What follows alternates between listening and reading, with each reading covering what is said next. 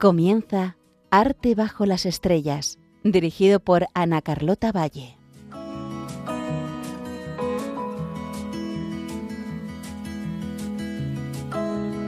Buenas noches y bienvenidos a un nuevo episodio de Arte bajo las estrellas. Estamos en Radio María, me llamo Ana Carlota Valle y esta noche vamos a hablar de arte. En este caso tenemos una obra muy especial porque es una obra que se encuentra en el Museo del Prado, es una obra del Bosco, pero no es una escultura ni es una pintura, sino que es una mesa. Se llama la Mesa de los Pecados Capitales. Bueno, realmente voy a ser sincera, y es que no es que sea una mesa, sino que parece una mesa y no es seguro que sea del Bosco, sino que parece del Bosco. De hecho, está hasta firmado por el propio Bosco. Pero es una obra enigmática. Hay una cosa, hay dos cosas en las que sí están todos de acuerdo y que sí se sabe. Es que es un espejo de pecadores y que perteneció a Felipe II. De hecho, él lo tenía en sus aposentos. ¿Y qué significa un espejo de pecadores? Bueno, pues vamos a descubrir todos los secretos, los estilos, el tema, el significado de esta maravillosa y bella obra de arte que se encuentra en el Museo del Prado.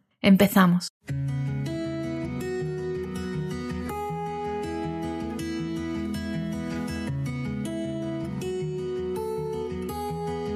Aquí seguimos en Arte bajo las estrellas, me llamo Ana Carlota Valle y vamos a hablar de La Mesa de los Pecados Capitales, una obra firmada y muy probablemente realizada por el Bosco, que se encuentra en el Museo del Prado, una obra que como hemos dicho está llena de incógnitas y con una interpretación muy compleja. ¿En qué consiste esta obra? Bueno, pues es una obra realmente extraña. Parece como un tablero, tiene una forma cuadrada, ¿vale? Con un, tiene cinco círculos, un círculo central y cuatro en las esquinas. La composición es tan extraña que durante años estuvo colgado en el Museo del Prado como si fuera un cuadro en la pared, pero al final vieron que no tenía sentido ponerla ponerlo en esa posición, porque la mitad del cuadro quedaba boca abajo. Así que finalmente actualmente se encuentra tipo mesa dentro del Museo del Prado. Muy bien cuidado, como no, muy bien conservado, con su cristal y demás, pero puesto en posición horizontal. Esta imagen o esta forma tan extraña ha dado lugar a muchas incógnitas y muchas preguntas sobre la obra. Por ejemplo, ¿para qué servía o quién lo pidió? O incluso ayuda también mucho esa leyenda negra que gira en torno a que la obra está firmada por el Bosco, pero no es del Bosco cosa que el Museo del Prado rechaza totalmente y creo que tienen toda la razón. Vamos primero a ambientarnos un, poquito, vamos a poner un poco de música. Mientras os aconsejo que podéis buscar la imagen, la, la, imagen de la obra, es muy fácil encontrarla. Por un lado, se encuentra en la web de Radio María, en el apartado que tenemos a nuestro programa Arte bajo las estrellas, también la hemos puesto en nuestro perfil de Twitter, arroba Radio María Spain, pero todavía mucho más fácil si simplemente ponéis en Internet los pecados capitales del Bosco lo vais a encontrar con muchísima facilidad. Así que, como os he comentado, os dejo con Atenas, consuelo de mi alma, una canción para pedirle al Espíritu Santo que especialmente esta noche nos traiga su paz y su calma.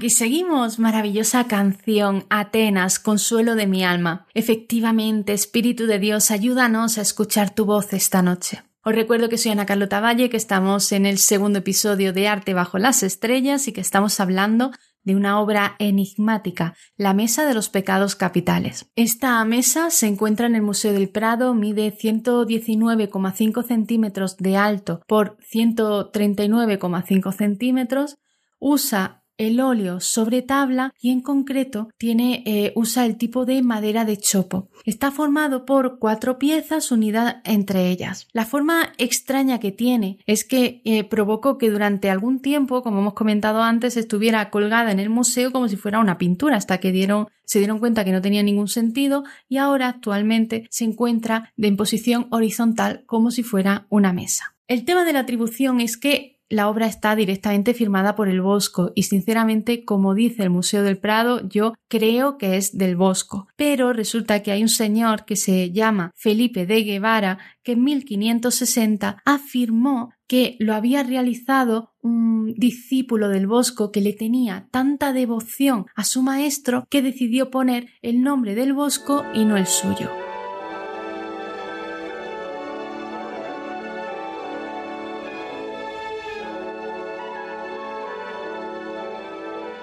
El Prado hizo varias pruebas hace unos años y confirmó que la obra es del Bosco y además incluso demostró que hay un inventario ya en 1574 que afirmaba que la obra era de él. Y sinceramente es que parece lo más lógico, es muy raro que un artista firme con el nombre de, de, otro, ¿no? No es habitual, ¿no? Pero bueno, que ayuda un poco a esta leyenda negra, que además también hace, eh, produce el hecho de que al final no sabemos exactamente en qué año se hizo. Hay quienes dicen que es una obra temprana del Bosco y otros que no. Más o menos las fechas están entre 1470, 1500, es decir, final del siglo XV, principios del siglo XVI. Lo que sí sabemos es que Felipe II adquirió la obra en 1560 y que en 1574 se lo llevó al monasterio del Escorial. En concreto se encontró, se encontraba en el aposento de su majestad. Eso se sabe gracias a los escritos de Fray José de Sigüenza en 1615. En 1936 se la llevaron al Museo del Prado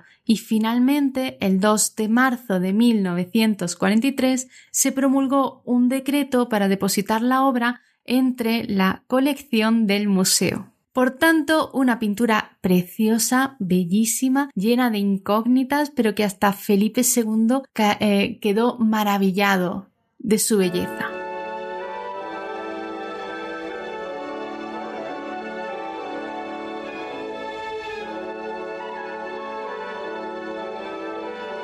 Cuál es la descripción general de, esta obra? Bueno, pues ya sabéis que la vamos a ir describiendo, pero que la podéis encontrar en Internet. Simplemente ponéis en el buscador Mesa de los Pecados Capitales del Bosco y la tenéis. Para que tengáis una idea general, la obra se estructura a partir de cinco círculos. El círculo central es el más grande y es como un ojo, el ojo de Dios, el ojo que lo ve todo, incluyendo o principalmente los pecados que estamos cometiendo, que además nos hace vivir como si Dios no, no existiera. Por eso, además, en ese centro de ojo de Dios, en esa pupila, aparece Cristo, que además Cristo nos está mostrando sus llagas. Y esto que estoy diciendo de que nos vigila no me lo estoy inventando yo, sino que es que debajo de Jesús hay una inscripción que pone Cuidado, cuidado, el Señor ve Luego está la córnea, que se divide en siete secciones que van mostrando personas que están cayendo en alguno de los siete pecados capitales.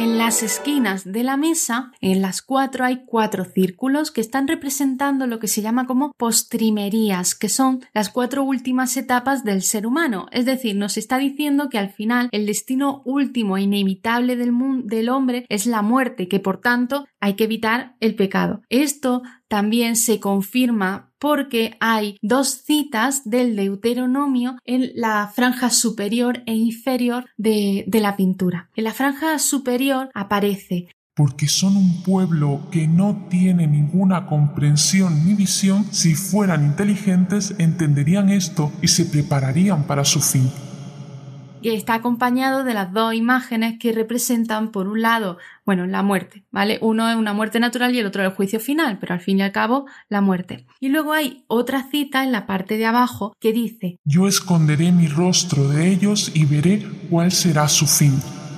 Se está representando tanto la gloria, es decir, el ir al cielo o al infierno. Un tema muy importante que tenéis que tener en cuenta, sobre todo los que no estáis viendo la obra, es que no es una obra ténebre ni lúgubre, ¿vale? Es una obra con colores brillantes, está el azul del cielo, se encuentran los marrones, los verdes, ¿vale? Es una, una, una obra alegre.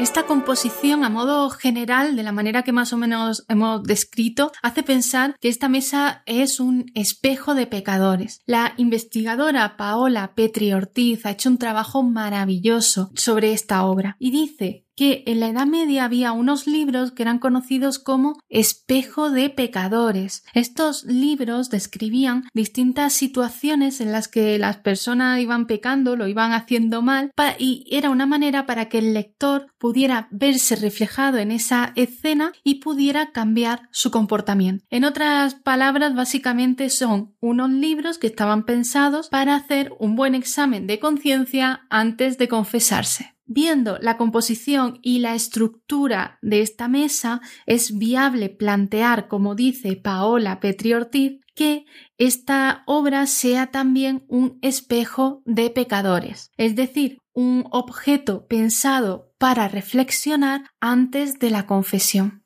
Os recuerdo que esta obra además pertenecía a Felipe II y además lo tenía en sus aposentos, en sus estancias privadas. Quién sabe, a lo mejor alguna vez también lo utilizó.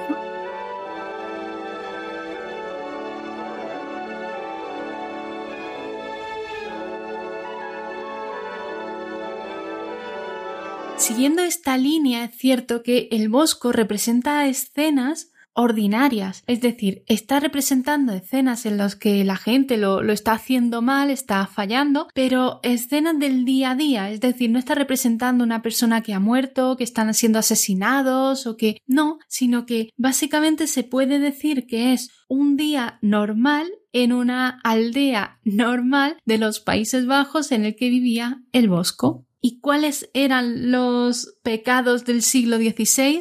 Pues los mismos del siglo XXI, excepto cambiando algunos objetos que podemos decir que han quedado un poco desfasados actualmente, la idea, el tema es muy similar a las mismas debilidades que seguimos teniendo actualmente. Vamos a verlo con detalle, pero antes vamos a escuchar un poquito de música. Vamos a pedirle a Dios que nos hable esta noche a través de esta bella pintura.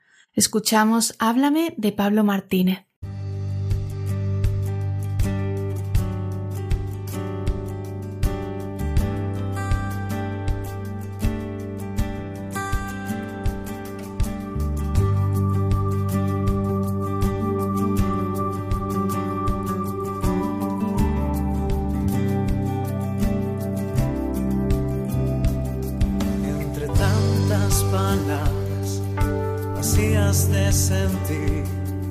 Entre tantos que me hablan y saturan mis oídos.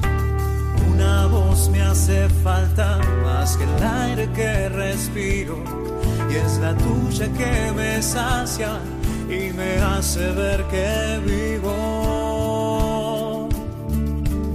Háblame en silencio en mi interior, dame tus susurros por favor porque tus palabras son mi vida y si no hablaras dime a quién iría. Háblame silencio en mi interior, dame tus susurros por favor, porque tus palabras son mi vida y si no hablaras dime a quién iría.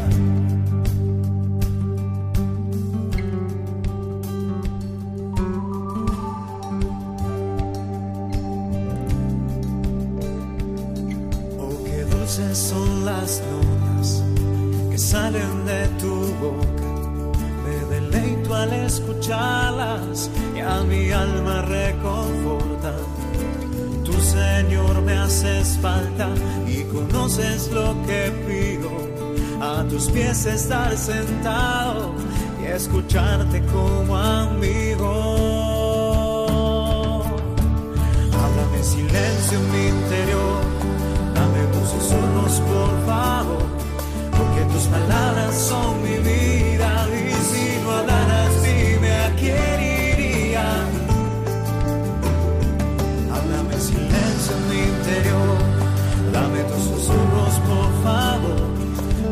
palabras son mi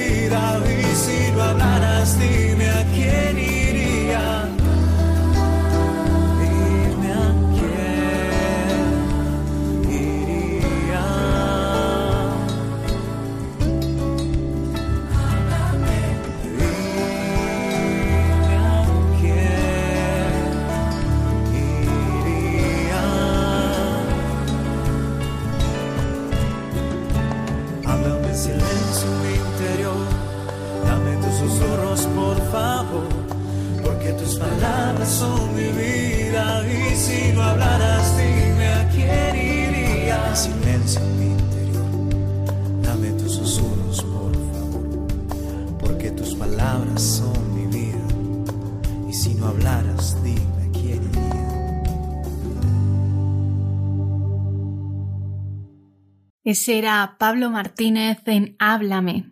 Volvemos a Arte bajo las estrellas. Me llamo Ana Carlota Valle y esta maravillosa noche estamos hablando de una pintura preciosa, La Mesa de los Siete Pecados de El Bosque, por donde lo habíamos dejado. Entonces, en el centro de esta pintura se encuentra un, representado una especie de ojo, donde la pupila está Jesús, que dice algo así como cuidado, cuidado, que todo lo ve. De ahí aparece un gran disco solar con los rayos solares y en la siguiente circunferencia, que quizás se puede entender como la córnea, por decirlo de alguna forma, pero bueno, en cualquier caso, una gran circunferencia dividida en siete partes, en siete secciones. En cada una de ellas se representa los distintos pecados capitales.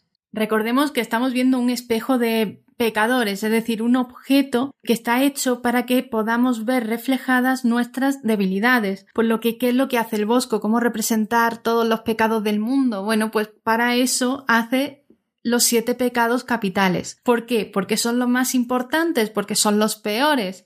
No. Según la Iglesia Católica, los pecados capitales son los que agrupan todo el resto de los pecados. Por tanto, el bosco representa en cada una de las secciones los distintos pecados capitales. Incluso para que no haya ninguna duda, en cada escena explica qué pecado en concreto se está representando.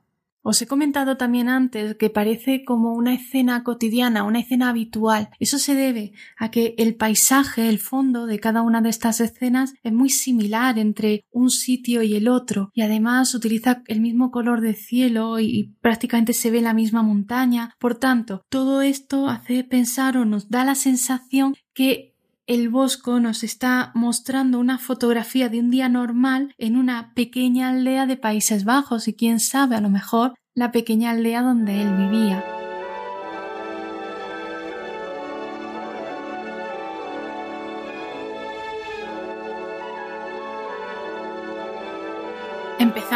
Con la ira, que es esa emoción por resentimiento irritabilidad, es la ira hacia los demás o, hacia uno mismo, cuando te enfadan muchísimo en un momento determinado. Bueno, pues en esta escena los dos hombres se encuentran eh, en el exterior, están muy enojados el uno con el otro, están llenos de rabia, ambos tienen espadas o cuchillos en, en las manos, además se ve que ha sido un enfado muy rápido porque en el suelo están, hay sombreros, hay una mesa, y luego llama mucho la atención cómo la cara de ambos está totalmente deformada, es mostrando esa expresión que nos, se nos pone a todos cuando nos enfadamos de verdad. Además, eh, uno de ellos lleva una jarra de bebida mostrando que la bebida puede empeorar mucho esta situación, como todos sabemos, y el otro tiene como una especie de mesa en la cabeza. Es muy raro, este personaje es muy extraño. Ya digo, yo creo que también se deja un poco llevar por esa situación, ¿no? Que al final la ira o el momento de enfado es tan fuerte que puede llegar a hacer locuras como ponerte una mesa encima de la cabeza. Supongo que algo así nos quiere decir el bosco. Luego hay una, una mujer que está parándole los pies a uno de ellos, evitando así que pueda llegar a mayores, ¿vale? Porque la ira no está dejando caer el bosco, puede llevar a auténticas locuras, como por ejemplo hacer daño a alguien. Detrás, al fondo, hay una, hay una casa y una bandera que dicen que puede representar una bandera de guerra, una, una especie de similitud. Hay muchos secretos, hay muchos símbolos siempre en las escenas del bosco y, y yo digo ya, nunca jamás llegaremos a saber realmente qué hay detrás de esa escena. Saber todos los símbolos es imposible y el motivo justo es por lo que estoy comentando, porque como son escenas cotidianas de la vida habitual del bosco, pues son cosas del siglo XV que eran normales que todos veían pero que nosotros hoy día no conocemos ni probablemente podamos llegar a conocer nunca. La siguiente escena o el siguiente pecado es la envidia.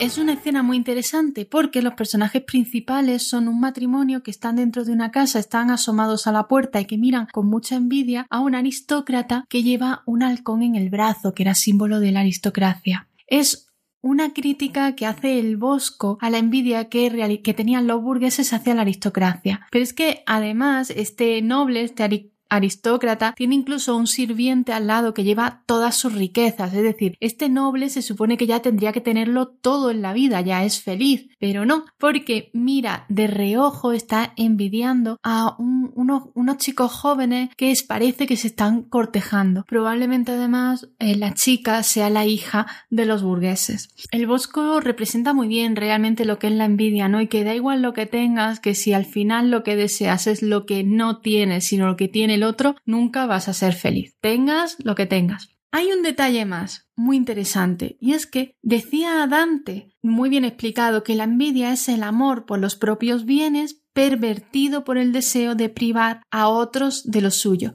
¿Esto lo, qué significa? Pues esto lo representa muy bien el Bosco y lo representa a través de dos perritos que hay en la parte de abajo de la escena. Resulta que hay un perrito que tiene un montón de bienes, tiene todo el suelo, en la parte de debajo de él, está lleno de huesos, que tiene muy buena pinta. Sin embargo, el perro no quiere los huesos. El perro el que quiere justo el hueso que no puede tener, que es el que tiene el burgués en la mano y que además no se lo quiere dar. Efectivamente, es decir, ya la envidia no es solamente que tú quieres lo que no tienes, sino que es que incluso si puedes, se lo quitas al otro para que tampoco lo tenga.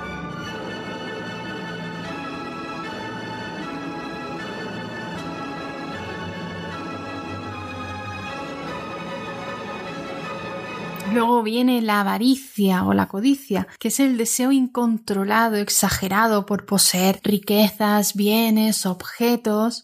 En este caso, el Bosco nos representa otra escena de campo, no está muy claro, realmente hay muchos personajes, pero no está muy claro qué se está representando, pero parece que es un juicio y que el magistrado o el juez está siendo sobornado a cambio de dinero, si se observa en cualquier caso que está habiendo un, un soborno.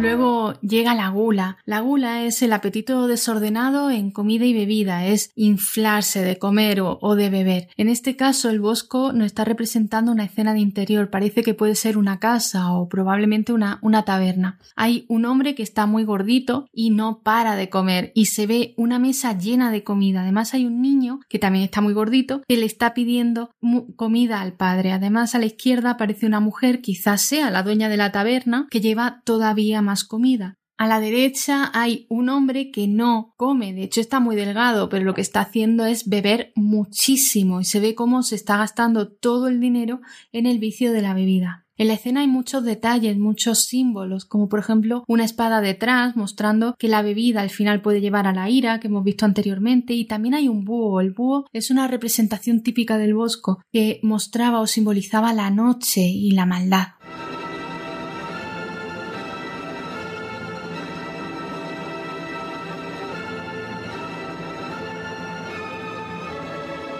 La pereza. En esta escena nos representa el Bosco la pereza. Bueno, más que la pereza, realmente lo que pone en el cartelito es acidia. La acidia era como se decía en pereza en latín. Es difícil definir o, o explicar realmente qué es la pereza, pero más o menos se puede definir como una especie de tristeza de ánimo que aparta al creyente de sus obligaciones espirituales o divinas. El Bosco nos lo representa de una forma muy clara y muy sencilla con un hombre que está enfrente de, una chimenea, tiene una almohada, eh, está en un sillón con una almohada en la, en la cabeza, dándola, mostrando un poco una especie de siesta y rechaza a una mujer que le está ofreciendo un rosario, es decir, está rechazando esas obligaciones divinas o cristianas por dormir una buena siesta.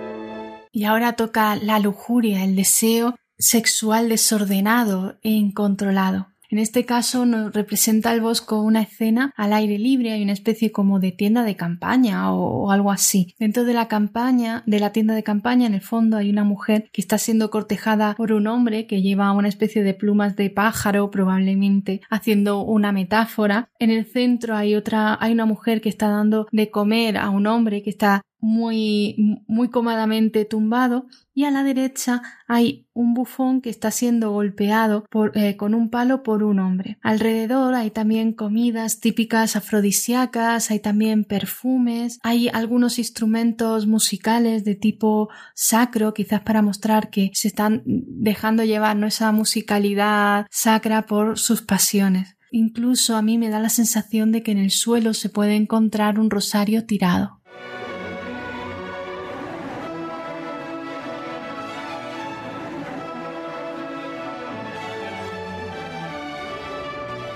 Por último, la soberbia, que es el sentimiento de superioridad de uno mismo sobre los demás. Según Santo Tomás de Aquino, probablemente sea el peor de los pecados, porque la soberbia puede llevar a creernos estar por encima de Dios, es decir, que no son los méritos de Dios, pero sino que son nuestros propios méritos. En este caso se observa una mujer que se está mirando al espejo que sostiene un demonio. La habitación está llena de simbolismo, la habitación donde se encuentra está llena de simbolismos y de objetos muy interesantes. Por ejemplo, hay una manzana al fondo, hay un jarrón de flores que hace referencia a lo efímero de, de la belleza. También aparece en el suelo, hay un cofre abandonado y un rosario que sale de ese cofre, mostrando también cómo esa soberbia lleva a abandonar la vida religiosa.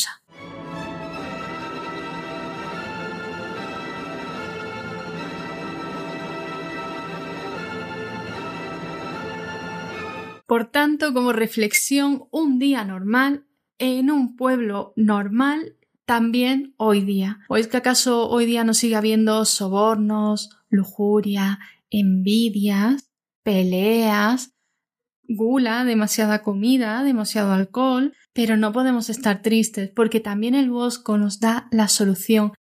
Hay un objeto de la que yo creo que nadie habla o no he encontrado a nadie que, que lo nombre o que lo diga, que está muy presente en toda la pintura. No es relevante, aparece siempre como un objeto secundario, pero sí continuo. Está en casi todas las escenas, que es el rosario. El rosario es la herramienta que nos muestra el bosco para luchar contra el pecado. Esto también lo dijo, por ejemplo, Santa Teresa de Jesús o San Juan Pablo II. Y luego, por supuesto, la otra herramienta que tenemos los católicos es la confesión. Vamos a pedirle a Dios y a Jesús que nos sane. Os dejo con la canción Sáname Jesús de Estación Cero. Y seguimos. Solo una palabra tuya bastará para sanarme, Señor. No soy digno de que entres en mi casa te necesito, Señor, tan grande es tu amor. Oh, sáname Jesús, te necesito, mi Jesús, sopla tu aliento, lléname de ti. Sáname Jesús, te necesito, Jesús. Sopla tu aliento, lléname de ti. Solo si tú quieres. Oh, sáname Jesús. porque tú eres mi esperanza y yo en ti confío porque me basta tu gracia y yo en ti confío porque tú nunca me fallas. Si estoy en el suelo, siempre me levantas. No me rendiré jamás porque yo sé que vale la pena luchar, pero esta vez voy de rodillas a tus pies. Solo si tú quieres. Sáname Jesús, te necesito mi Jesús. Sopla tu aliento, lléname de ti. Sáname Jesús, te necesito mi Jesús. Sopla tu aliento, lléname de ti. Solo si tú quieres.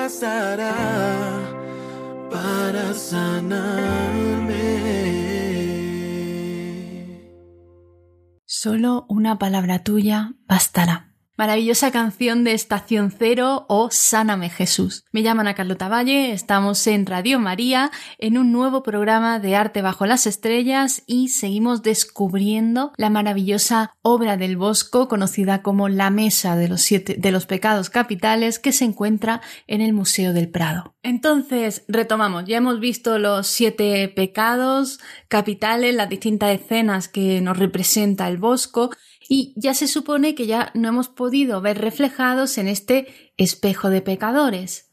Y ahora lo que hace el Bosco es mostrar las consecuencias últimas, tanto si has pecado como no. Representa una cosa que se llama como postrimerías o novísimos. Estas eh, escenas se, encuentran en las esquinas de forma circular, en las cuatro esquinas de, de la mesa. ¿Y qué es esto? Bueno, pues básicamente lo que nos muestra el Bosco es que el destino final del hombre y el destino final del hombre, pase lo que pase, es morir. Entonces nos representa la muerte y el juicio final y luego ya, eso sí, si no hemos portado mejor o peor, el infierno o la gloria.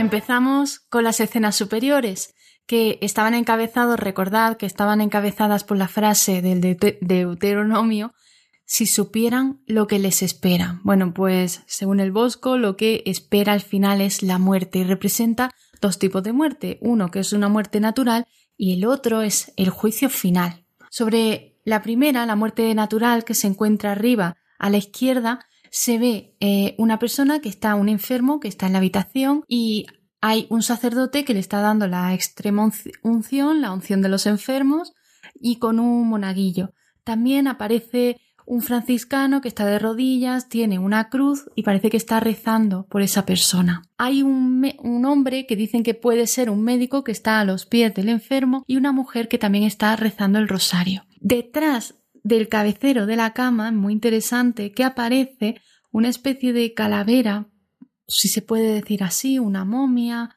o la muerte, básicamente, que está como pinchando al hombre, ¿no? Como diciendo mm, voy a llegar. y en la parte de arriba del cabecero aparece un ángel y un demonio. Dicen que puede ser una forma de esa pelea que puede haber por el alma del hombre, para el cielo o el infierno.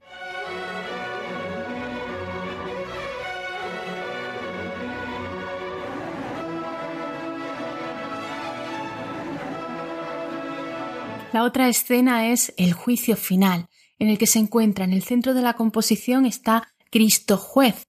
Cristo juez está enseñando las llagas de, la pasión, mostrando que efectivamente es Él, está revestido con un gran manto y está entronizado. A los pies, el detalle de esta composición es increíble, porque es que llega a un nivel impresionante. A los pies de Jesús, una especie de esfera de Jerusalén celestial se llama, que está eh, coronada por una cruz y dentro de esa mini mini esfera se ve perfectamente un paisaje, un sol y una luna. El sol y la luna que representan la idea de totalidad, de eternidad. Él es el principio y el fin. Por detrás de Jesús hay un tallo con tres flores blancas que simbolizan la justicia y la misericordia. También hay una espada que hace referencia a las palabras de San Juan en el Apocalipsis que dice de su boca salía una espada aguda de doble filo. A ambos lados de Jesucristo simétricamente hay dos grupos de personas bienaventuradas, las personas que en este juicio final directamente pues van a ir al cielo y estas son un grupo son hombres y el otro son mujeres y en ellos pues, hay distintos santos, profetas, Alrededor de Jesucristo hay cuatro ángeles que siguen la descripción del Apocalipsis y están anunciando con trompetas la llegada del juicio final. De ellas hay, lo que digo del detalle, de ellas hay, eh, cuelgan unas banderolas en las que se ven las armas de Cristo y cuáles son la corona de espinas o los clavos, entre otras. De la parte de abajo, pura, donde se encuentra la tierra, van saliendo las almas del purgatorio que le están rogando a Jesús que quieren ir al cielo.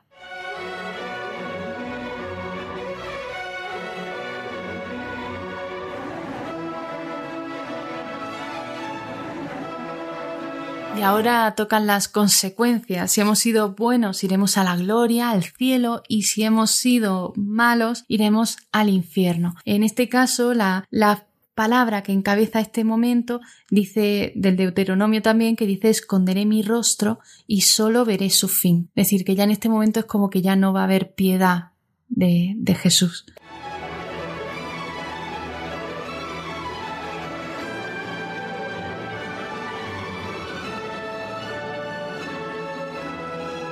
Lo que estamos viendo de, esta escena, vamos a empezar por el, el infierno que se encuentra abajo a la izquierda, esta escena es muy dura. Todas las demás que hemos visto prácticamente parecen como una escena normal de un sitio normal, de una aldea, una especie de fotografía de, de una cosa habitual del día a día. En este caso no. Aquí ya sí hay, es muy oscuro, hay muchos rojos, son escenas muy duras, muy desordenado, unos con otros, hay demonios, hay personas desnudas, hay, en fin, ya todo es muy caótico.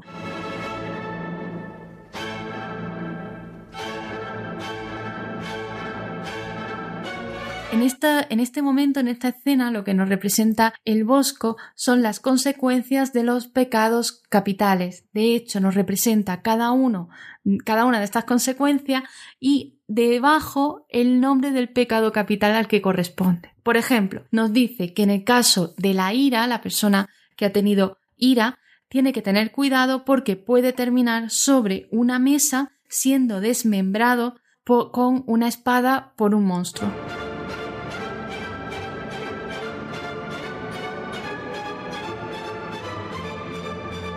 Luego también están los envidiosos. Esta escena es muy dura y bastante desagradable. Son un montón de, de, hombres y mujeres uno encima de otro y un montón de perros que se lo están comiendo.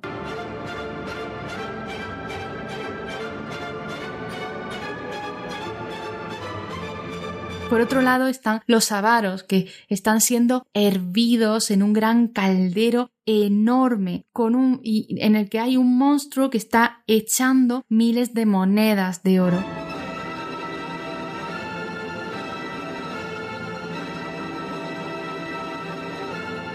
Por otro lado, también tenemos a los que tienen gula, que lo que le están haciendo es los están obligando a comer miles de sapos, serpientes y lagartijas.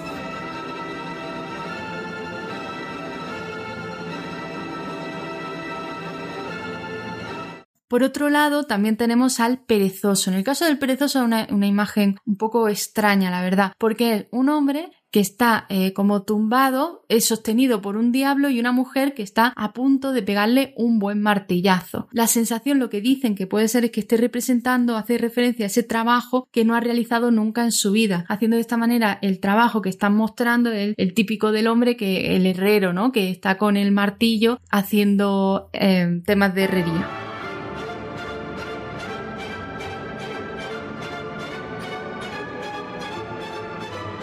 Y luego se encuentran también, por último, los soberbios. Los soberbios están totalmente desnudos. Hay un demonio que les está enseñando, eh, le está mostrando un espejo en los que ellos están viendo reflejados, quizás, quizás viendo su, su propia vanidad o lo peor de sí mismo, no sé, eso lo deja ahí un poco abierto. Un detalle es que al lado de estos soberbios aparece a mí me da la sensación de que es un pavo real, pero un pavo real sin plumas.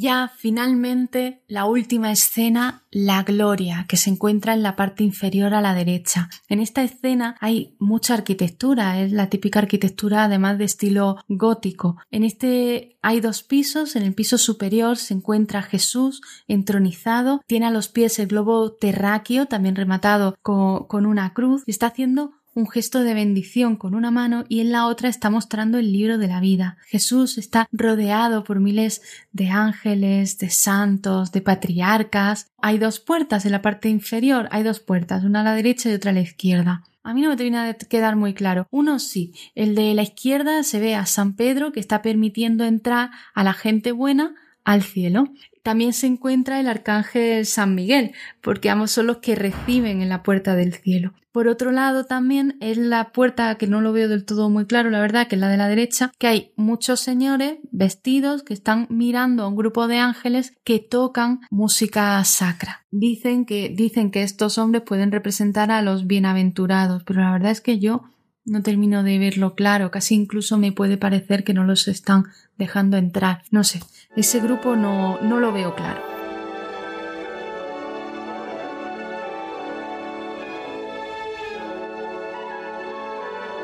Mi reflexión final es que tenemos una obra claramente del Bosco y que eh, es un espejo de pecadores, es decir, es una forma de poder hacer un examen de conciencia, pero una manera de un altísimo nivel artístico. Las frases al final yo creo que es lo que mejor explican esta obra de, del bosque. En el centro Jesús, cuidado, cuidado, que el Señor todo lo ve. En la parte superior, si fueran inteligentes, se prepararían para su fin. Y en la parte de abajo, que eh, Jesús, Dios, esconderé mi rostro de ellos y solo veré su fin. Pues básicamente es lo que nos está mostrando el Bosco en esta maravillosa pintura. Y ahora lo que vamos a hacer vamos a rezar un poco, vamos a rezar sobre todo por aquellas personas que, que no suelen hacer examen de, de conciencia. Vamos a poner Dime Padre de Jacuna. Dime Padre, ¿qué podemos hacer? Tus hijos se pierden y no entiendo por qué.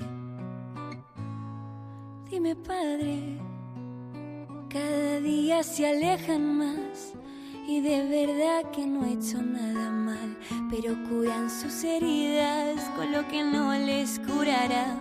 Les di el mandamiento del amor, me crucificaría mil veces más, pero ellos huyen de su creador y de su eterna felicidad.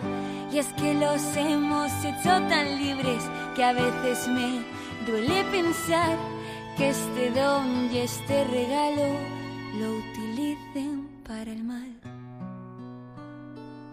Dime, Padre, cómo a nuestra familia reunir. Les ofrecemos la eternidad, pero prefieren huir.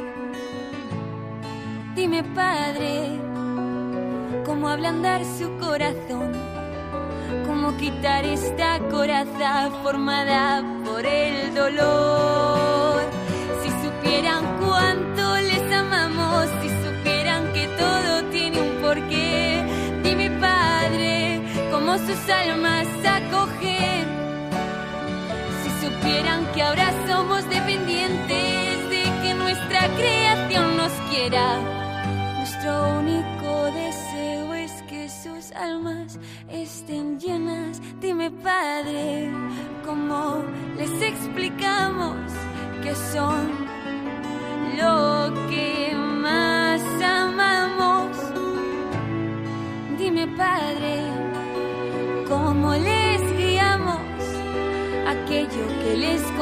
Si es que se refugian en falsas metas y nos destroza verles odiarse, verles odiarse con tanta fuerza. Dime, Padre, ¿cómo parar este dolor? Quiero que me quieran, pero no es obligación. Les miro con mis compasión y te aseguro que acepto cualquier tipo de perdón.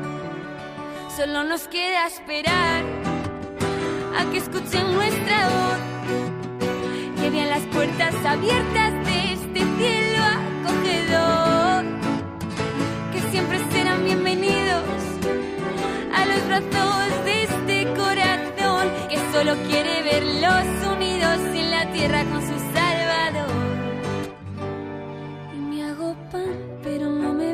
me cuelo en sus pensamientos, pero no me ven, me meto en sus entrañas una y otra vez, lloro todos los días, pero no me ven. Dime, Padre, ¿qué puedo hacer? Tus hijos se pierden y se alejan y me da miedo que no sepan volver.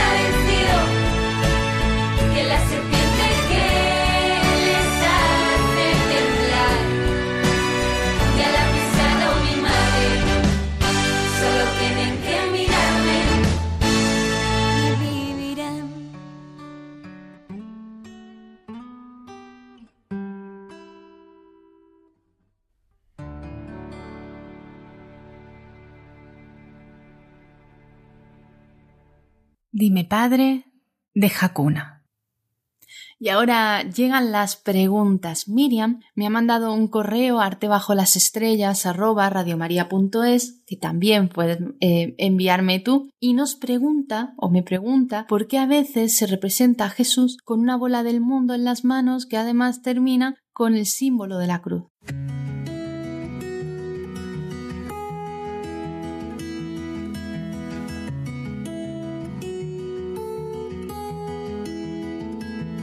Miriam, esto se llama un globo crucífero de cruz, que es un símbolo de autoridad. Un símbolo de autoridad se usó durante la Edad Media y que demuestra como un poder real, imperial o cristiano. En el caso de cristiano, cuando se representa a Cristo con este globo, está intentando mostrar la supremacía de Jesús sobre los poderes terrenales. En este caso, además, se representa, se llama a Cristo como Salvator Mundi, es decir, cuando veas a Jesús con la bola del mundo, se le llama Salvator Mundi, Salvador del mundo.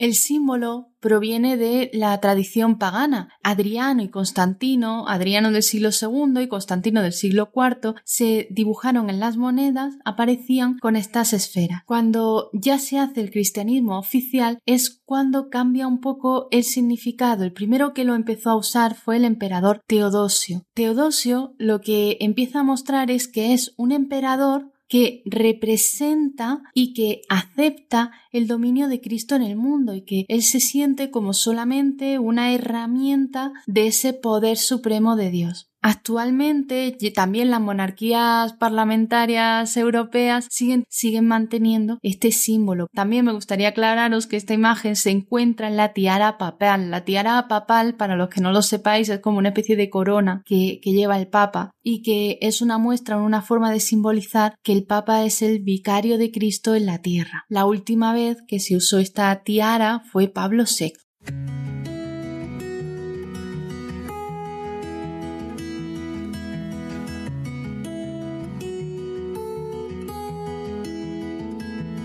Otra pregunta me lo ha mandado Jorge, que también me lo ha mandado arte bajo las estrellas arroba radiomaria.es y me pregunta que qué música utilicé en el podcast anterior sobre la fachada de la Catedral de Granada. Bueno, Jorge, la música que escogí fue Granada de Albéniz, ¿vale? una pieza musical preciosa que os recomiendo a todos que lo podáis escuchar. Aprovecho esta pregunta para, para, invitarte, en el caso de que no hayas escuchado el programa anterior sobre la fachada de la Catedral de Granada, que te puedes meter en la web de, de Radio María en el apartado de Arte bajo las Estrellas y escucharla cuando quieras. Para finalizar, vamos a, a terminar cantándole a María.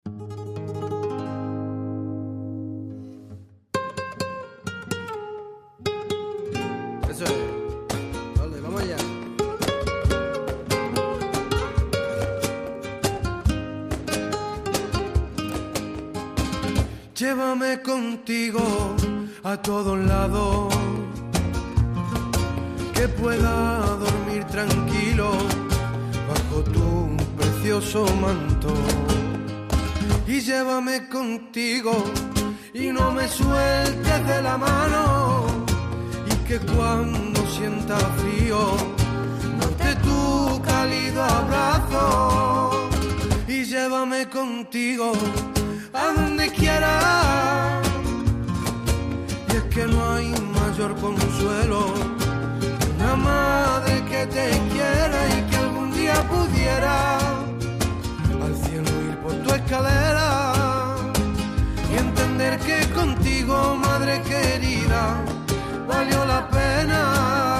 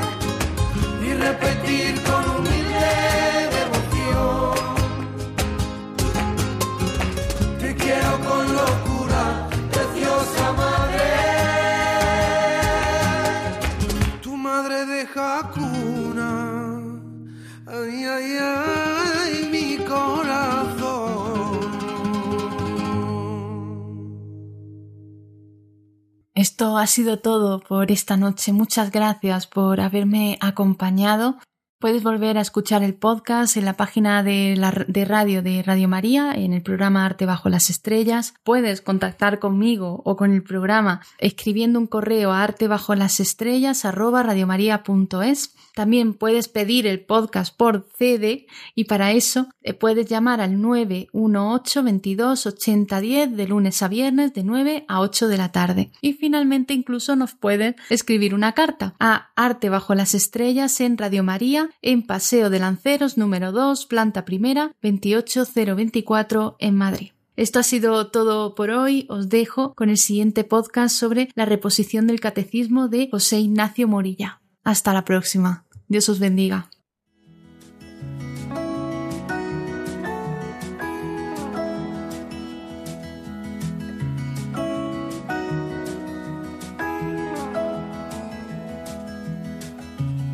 Han escuchado en Radio María Arte bajo las estrellas con Ana Carlota Valle.